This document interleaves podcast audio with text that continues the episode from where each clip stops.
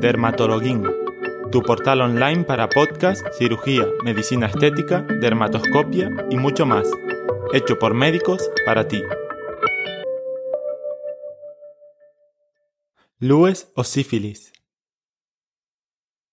Con el término ITS o ETS se hace referencia a enfermedades que se transmiten a través de las relaciones sexuales. Pueden ser provocadas por virus, bacterias u hongos. En esta lección nos centraremos en la sífilis. La sífilis o lues es una infección de transmisión sexual causada por el patógeno Treponema pallidum. La infección se desarrolla en cuatro etapas y se denomina, dependiendo de la etapa, sífilis temprana o sífilis tardía.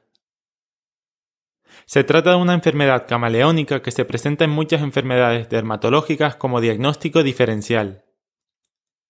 La sífilis temprana o primaria incluye los estadios 1 y 2. Tras la infección se presenta entre 2 y 3 semanas la primera etapa, con una úlcera indolora en el área genital denominada chancro duro.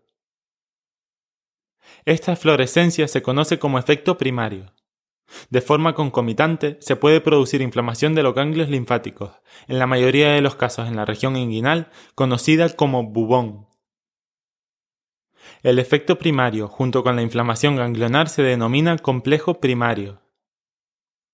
En el estadio 2, que ocurre de varias semanas después de la curación del chancro duro y de un tiempo de latencia, aparecen síntomas inespecíficos como cansancio, fiebre o fatiga. Dermatológicamente podemos observar un exantema rosado que no provoca prurito. Las erupciones individuales se denominan roseolas sifilíticas. La afectación palmoplantar es patognomónica.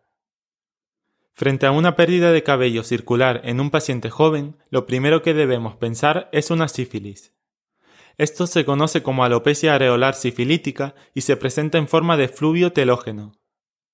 Además, pueden formarse placas rojas en la mucosa oral, así como placas blanquecinas, las cuales se ven más frecuentemente en la lengua o en el paladar.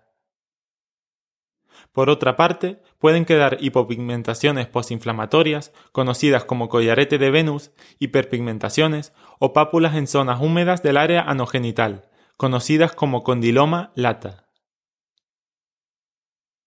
Resumamos entonces.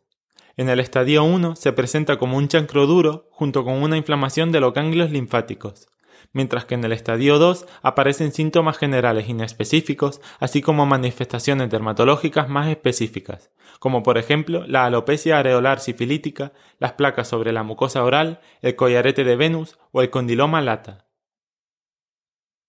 El tercer y cuarto estadio se denominan etapas tardías y se producen tras una latencia después de la desaparición de los síntomas de entre varios meses a años. En el estadio 3 se observan manifestaciones cardíacas que incluyen la aparición de neurismas, arteritis y granulomas en los órganos. En la piel aparecen las denominadas gomas sifilíticas, que consisten en una infiltración indolora desde el tejido celular subcutáneo hasta el músculo, acompañada de exudación. En el estadio 4 se produce la neurosífilis. Por la desmielinización de los cordones posteriores, también conocida como tabes dorsal, pueden aparecer déficits nerviosos en el contexto de una meningitis y progresar a parálisis progresivas con atrofia cerebral y demencia.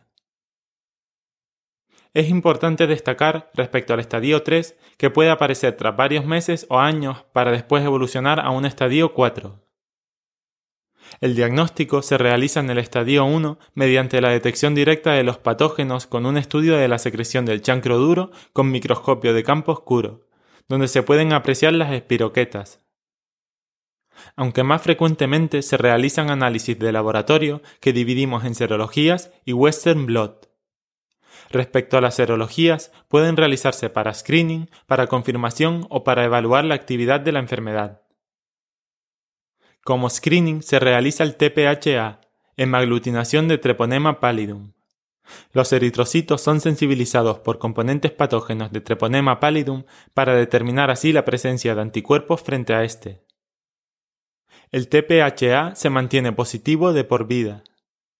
Además, para el cribado podemos realizar el CLIA, inmunensayo quimioluminiscente para la detección de micropartículas.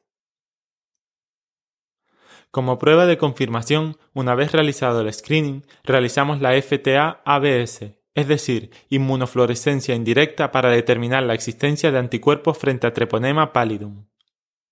Esta es positiva a partir de las tres semanas tras la infección y se mantiene positiva para siempre. Por otra parte, la VDRL, otra técnica serológica de laboratorio, es útil para evaluar la actividad de la enfermedad. Consiste en una prueba de microflujo de cardiolipina para determinar así la presencia de anticuerpos frente a fosfolípidos de la membrana mitocondrial del patógeno, pues la cardiolipina está presente en Treponema pallidum. Esta se positiviza tras 4 a 6 semanas posinfección y posteriormente, tras el tratamiento, se vuelve negativa. Si los resultados son dudosos, podemos realizar la técnica Western Blot de IgG y o IgM. Como resumen, si se nos presenta un paciente con sospecha de sífilis, se coge una muestra de sangre para realizar la TPHA. Si esta fuera positiva, se lleva a cabo la FTA-ABS o inmunofluorescencia indirecta. Si de nuevo esta resultara positiva, se realizaría el tratamiento y se utilizaría el test VDRL como control serológico. Por último, si los resultados fueran dudosos, llevaríamos a cabo un Western blot. En casos de difícil diagnóstico puede ser de utilidad la histología, donde podemos observar un infiltrado rico en células plasmáticas. Es importante tener en mente la posibilidad de una reacción de Jagish-Hexheimer, que consiste en una reacción inflamatoria aguda debido a la liberación de endotoxinas bacterianas durante el tratamiento antibiótico. La clínica se caracteriza por fiebre y escalofríos, así como cefalea y mialgias y puede ser tratada con glucocorticoides. Has oído el podcast de Dermatologuín. Te esperamos en nuestro próximo podcast y en nuestros cursos online y presenciales. Obtendrás más información en www.derma-to-login.com.